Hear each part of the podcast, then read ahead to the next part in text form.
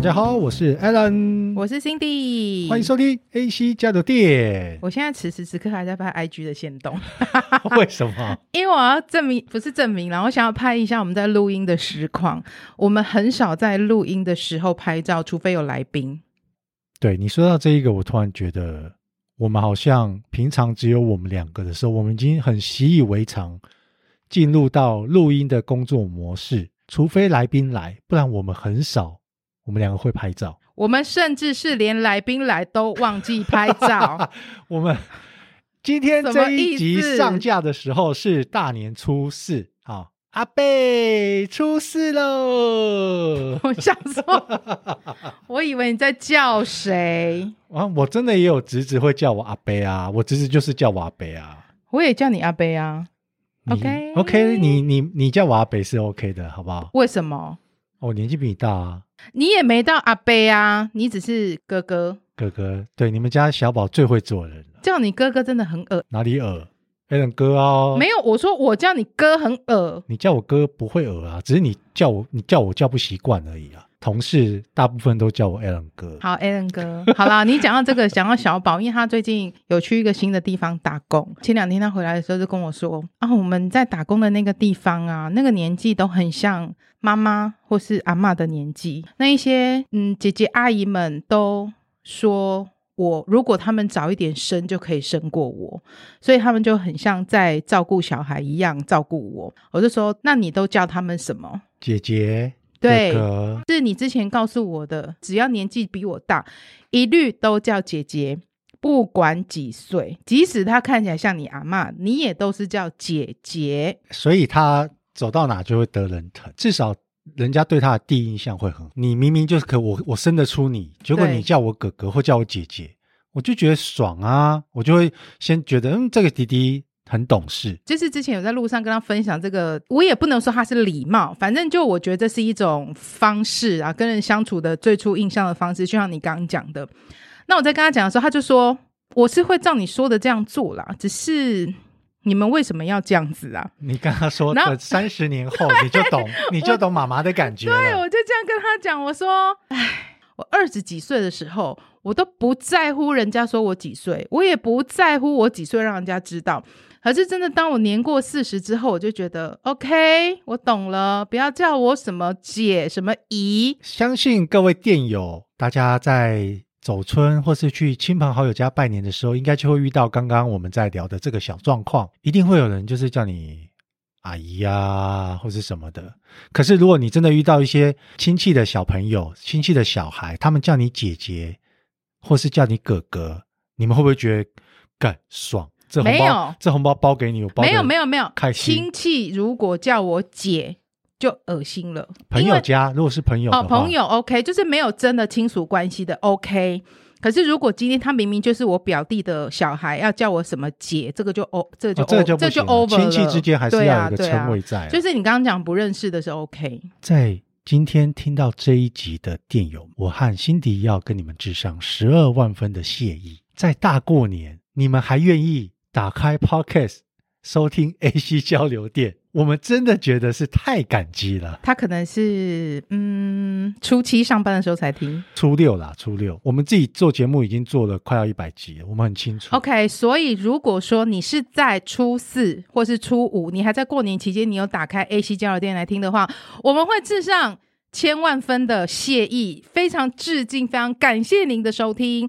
可是如果你是上班时间才听，那个谢意。还是谢谢您啦，降低到没有了，还是一样啊。有听我们就很感谢了。好，今天是大年初四，初四的时候就来聊一下初四的习俗还有禁忌。我们现在在录这一集的时候，旁边有人呢在那边给我喝啤酒，啤酒而已，好不好？一般般的啤酒而已。在农历大年初四呢，一般的民俗传统习俗里面是众神他要重临人间。所以是迎财神之日。那在迎财神之日呢，大家好好的准备，盛情款待财神爷，可以让自己一整年添上好运。可是如果你弄不好，触犯到一些禁忌的话呢，穷这个字会跟着你一整年。对，我在这边仅供参考，在这边跟各位分享一下，大家可以参考一下年初四的习俗有哪些。第一个，迎灶神、送火神。古时候有送神早、接神迟之说，因此送神最好在一大早进行。那大部分的一般大家都会准备好贡品送神。那但是在接神活动的话呢，通常会办在下午的时段。第二个叫做接五路，因为大年初五也就是明天，哦，明天又刚好是情人节，二月十四情人节。我们也先祝店友们情人节快乐。明天年初五啊，它也是正式的开市，所以有很多做生意的人祈求开市顺利。店友们，你们有没有印象？明明初五可能是开工日，可是常常在初四晚上的时候，就会开始一直听到很多鞭炮声。那就是因为很多做生意的，他们会提前先到他们自己的公司或是他们的店面门市，就先拜拜，放鞭炮，放鞭炮。我跟你说，我可以插话吗？可以，您说。就是说呢，我们家楼下会有一个邻居，他就是固定在这个时间就是会放鞭炮。可以以前我们在有小孩的时候，其实是很害怕这件事情的。虽然他会说没放炮啊哦。要放鞭炮喽，但我们要遮小朋友耳朵，根本就来不及，小孩是会被吓醒。但是那个时候是小孩子还很小的时候，还很小的时候，因为等到所以这真的很害怕。等到我们长大，真的，我我觉得在过年如果没有听到鞭炮声，我会觉得。莫名的少了一个声音跟味道，鞭炮你不觉得烟硝味？你不觉得鞭炮的烟硝味很好闻吗？可是对于你正在育婴的妈妈们，其实是非常害怕这个声音的。好，那我继续说，如果有在做生意的听众跟店友呢，街五路最佳的时间是早上的九点到十一点，对着东西南北中五个方位的财神庙去接请，每接一路财神，就在门前放一串白纸炮。结束后，依序向各路财神行行礼祭拜。哎，做生意好累哦。不好意思，我想问一个很愚蠢妇女的问题：五路财神，东西南北吗？中啊，中中要怎么拜？往上吗？不知道。OK，可能在做生意的人就知道了吧。对，就我就问这种愚蠢的问题。接五路的话要。拜哪些贡品呢？就是很简单的鸡、猪、鱼。我真要问，讲说，不然我来猜猜看好了，有鸡腿吗？有。传言财神喜欢吃甜食，所以也可以准备。发个，我差点讲 fuck you，发糕、发贵啦，好不好？发贵、发糕、冬瓜糖或是年糕等花生糖，水果也可以特别准备富含生意兴隆之意的凤梨，大吉大利的橘子，带财招好运的香蕉。香蕉，哎，为什么香蕉是带财招好运？因为成交。因为成交真的真的吗？因为那个同音协议呀。哦，其实通常如果业务要想要案件可以顺利成交的话，都会拜香蕉，对，因为会成交，而且要双数，好事成双。准备一些财神爷喜欢的口味，这样财神爷吃的开心，他就会保佑你今年一整年财运亨隆，好不好？好。第三个，这个我真的没听过，它叫做吃折罗。啊，吃吃东西的吃，折是打折的折，嘿，罗是罗生门的罗，像艺术。折罗的意思就是把过年几天剩下的年菜料理成大杂烩，在初四这一天，家人齐聚一堂，把饭菜全部吃光光，能保佑一整年衣食富足，不愁吃穿。诶，这个有道理，因为你看，你从除夕到初三。这四天其实大家一定还会陆陆续续有煮，但是除夕那天准备的太澎湃了，一定吃不完。通常就是慢慢后面几天，你在吃除夕的东西的时候，顺便妈妈或是阿嬷又再煮新的出来，那累累积到初四的时候，就变厨余。板豆里面那个叫做什么？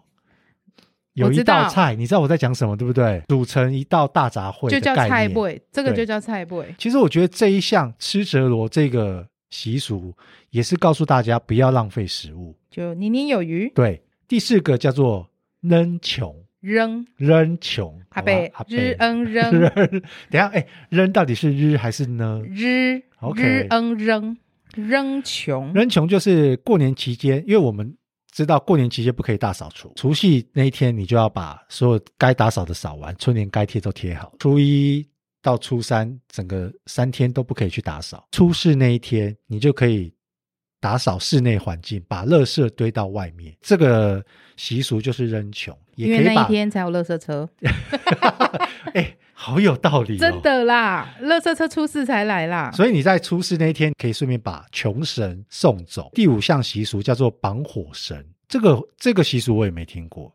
这项古老的习俗是源自中国大陆北方农村，在出事这一天，将玉米梗或麦梗绑在棍子上，点燃，从家里送到河里。祈求整年家里没有火灾。嗯，我有个问题，我们都市要去哪里找河？现在又不是小时候，我家门前有小河。就算我小时候家里门前也没有河啊，我所以我，我家附我家附近只有河堤啊，所以这个习俗大家就听一听，参考一下就好。然后再来，我来讲禁忌。大年初四的禁忌，第一个。别出远门。初四这一天是迎接众神回归人间之日。传说灶王爷他会在这一天回来查户口，所以不要远行。也很有道理呢。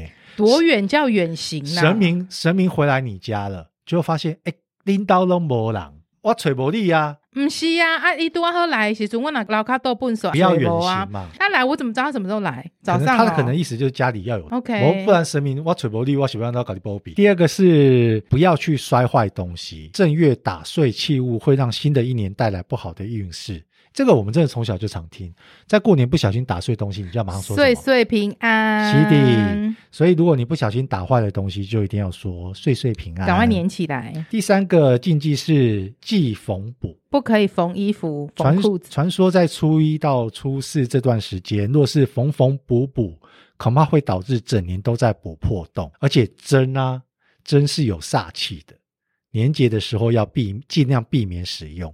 我还有听过，就是过年的时候不要用剪刀跟刀片，好像就是说这些就是会有刀煞，会不好。然后我就问我那个时候听到这个习俗，我就问长辈啊，你们做菜，你们不是都在俩菜刀？不一样，那有灶神。哎，连接到灶神会。好，第四个，不要与人起争执。初四是众神重临人间之日，所以在这天吵架会对神明大不敬。正月当中与人起口角，会败兴一整年。哦，再跟我同事讲一下。好，最后一个禁忌是不可以小气。神明回来了，很自私、很小气，让神明看到的话，神明就会觉得你这个人不值得我保佑你。整个新年期间还是初四，especially。他现在是写的是初四的这一天，因为迎财神，你不要小气就对了。就是如果你跟亲戚在往来，就走村拜年的话，你要大大方方的送礼品给人家。那你初四要来我家吗？No No No，初四我有事啦，不能小气哦。我有事啦，初四我已经排好我的行程。初四见个面嘛。好了，以上就是今天大年初四的禁忌还有习俗，各位店友听到的话可以稍微参考一下。那，下一篇交给你。已经换我了吗？我现在正要喝一口啤酒。我我光这样念念念念，已经念十五分钟了。你看，那刚刚呢，不会很小气的 Alan 哥呢，他分享了一些出事的习俗跟禁忌。刚刚一开始有提到说明天就是情人节，对不对？那我们来分享一下跟伴侣啊有相关的新闻。明天就是情人节，所以我们今天除了讲年初四的禁忌和习俗，也顺便带一下和明天情人节有关的一些。讨论跟新闻不太好的可以吗？不太好的，情人之间很不好，很不好吗？夫妻算不算情人？夫妻是一辈子的情人。讨论一下，你可以先分享。呃，我看到这个新闻特别引起我的注意。夫妻离婚，有的时候可能是外遇的问题、个性的问题、性格的问题。但是这个新闻讲到是说，有人是受不了他的伴侣太脏了。那这个新闻是发生在土耳其，一名人妻，她因为不满丈夫的卫生习惯不佳，她都不洗澡、不刷牙，气得她就告上法院诉请离婚。婚前不就知道了吗？还是他们是说媒的，相亲说媒的？其实说真的，我觉得有时候有些人很会装。就你结婚之前，如果他们没有同居的话，可能不知道真的对方的生活习惯。你们出去约会的话，就是、啊、对啦，就像都看到对方。就像我们有时候女生啊，出来刚开始热恋。还没热恋出来约会的时候，我东就砰砰砰哎！去了他家才发现靠别跟狗窝一样，猪窝一样，就会觉得很可怕啊。那万一说他们是真的没有见过彼此的家长，或是不知道对方生活习惯，也是有可能会结婚的嘛。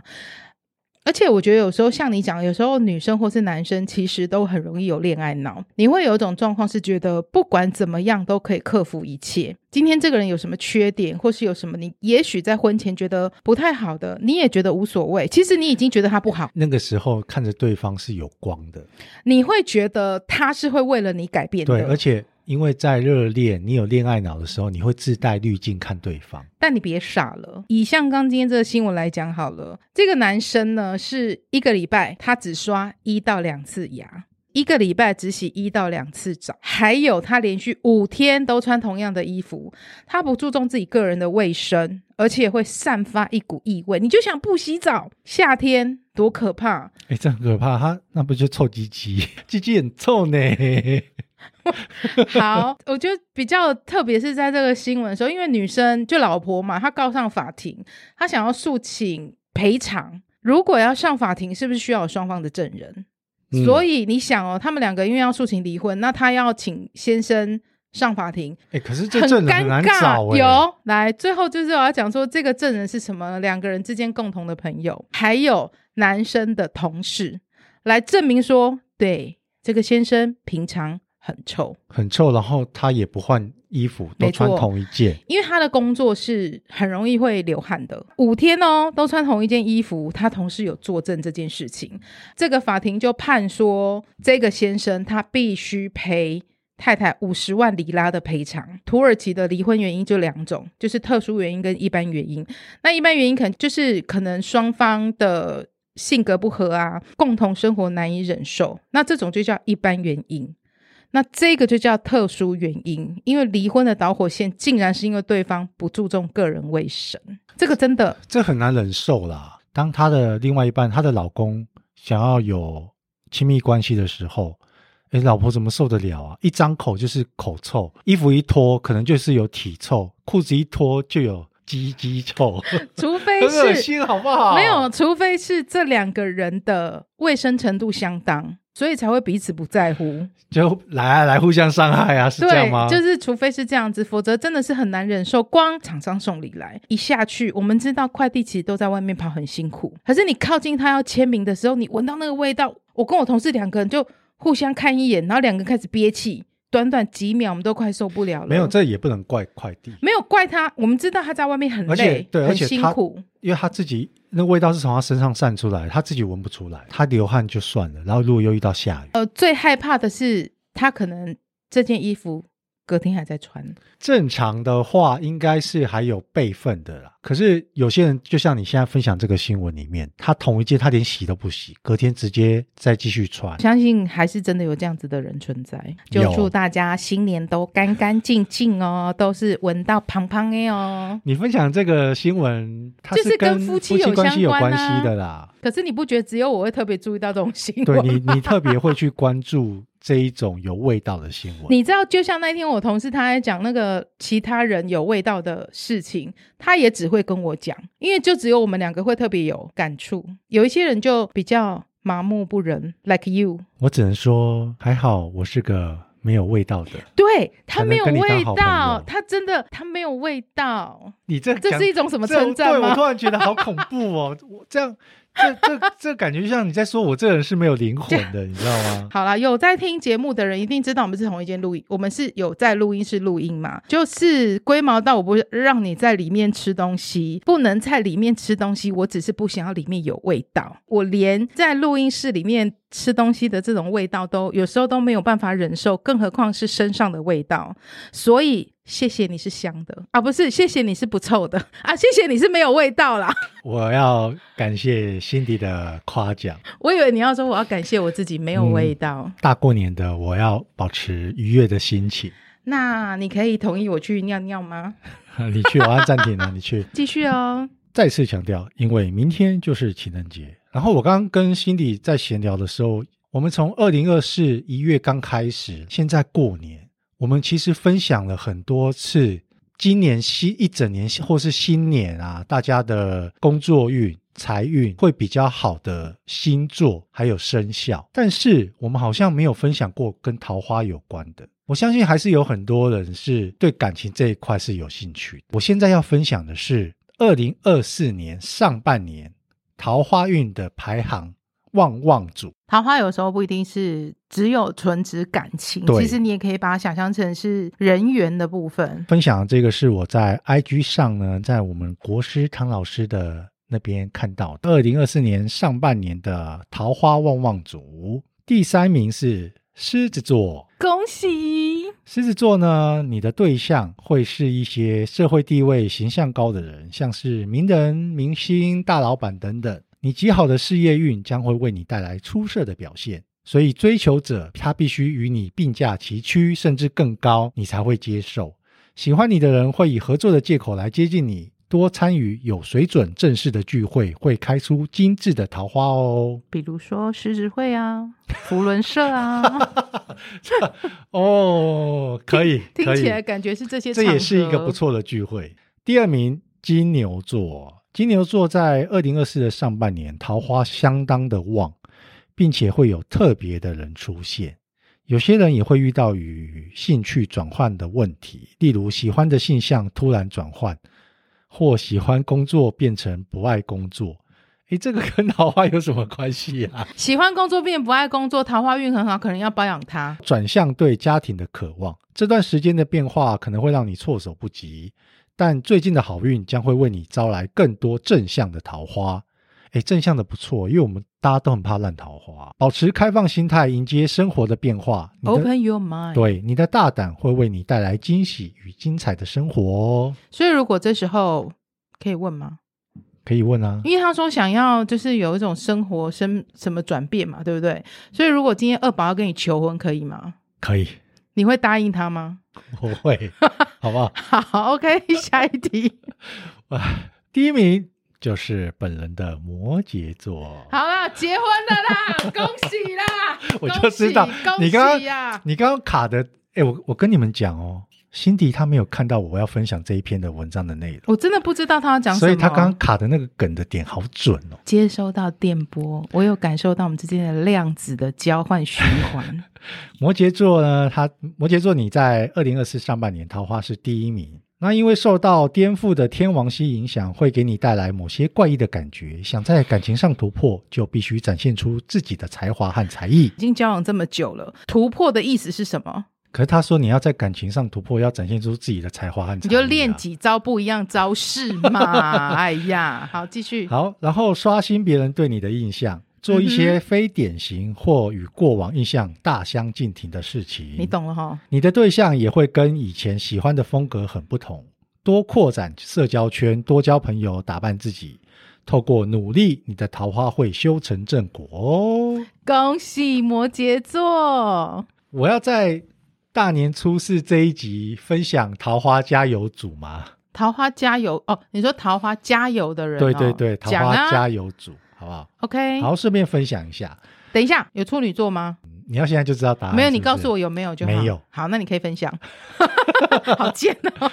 接下来我分享二零二四上半年桃花加油组。看吧，点呢？第三名是天蝎座。没有对象的天蝎座要注意看人的眼光，你的喜欢可能只是对方需要你，让你感到有价值而产生依赖感。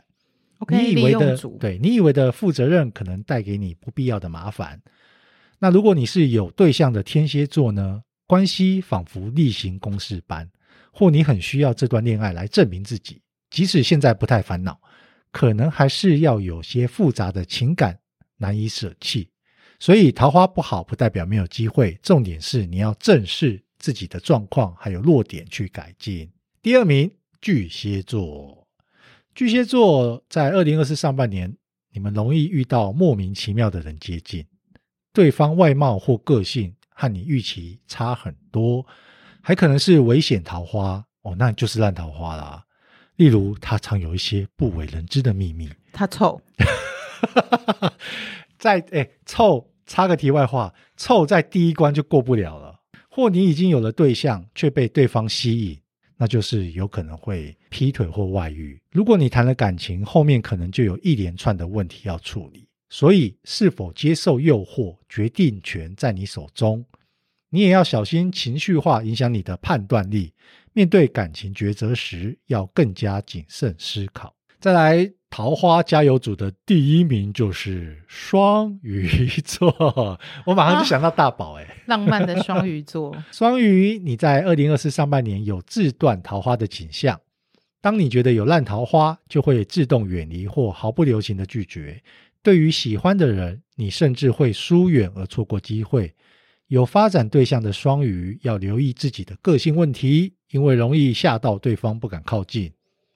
最近你们正经历变种，他把变种框起来，从原本的小金鱼逐渐转变成大鲨鱼，让桃花运相对吃亏。不过在事业上倒是很有发展，这样好像也不错耶。OK，大宝，你放心，你在今年呢，事业上会很有发展，棒棒哦。对，我们 AC 焦点店看你了。好了，那我们今天在大年初四这一集分享了。年初四该注意的禁忌还有习俗，那也因为明天就是情人节，所以也分享了一些哦。你刚刚分享那个算是跟情人节夫妻有关的新闻，对。然后我分享了就是大家要注意一下，今年上半年好的桃花跟不好的桃花加油组。其实我知道很多人会不太相信星座，或是不太喜欢听这些什么习俗啊禁忌，就是讲白，就是有些人真的是很 T K 啦，可是。这这些东西都是看个人的喜欢跟相信的程度，还有信仰。但是如果诶我自己个人，还有像 Alan 也是，我们是属于那个宁可信其有，不可信其无型的，真的就参考参考。那希望今天的参考对你们有帮助。啊，过年期间有没有去玩呢、啊？如果你们有去哪里玩，也可以跟我们分享哦。这个礼拜五，我们的一百集。就要正式上线啦！是的，欢迎你们都来收听哦。哎、欸，好弱哦！怎样？不然要怎样？我以为我讲完之后你会接一个有点很感性的，是不是？对对对对对，感性的就留到一百集再说啦。就你们都来听听我们的内心话吧。你们这一集听完，我们这一集是第九十九，下一集就是我们的一百集，分享一下我们这一段时间的心路历程，还有一些比较感性的话想要告诉各位。如果各位想要听一下。我们的内心充满着情感、感性的话语的话，记得收听我们一百集，一百集见喽！对，今天谢谢大家收听，我们下次见，拜拜，拜拜。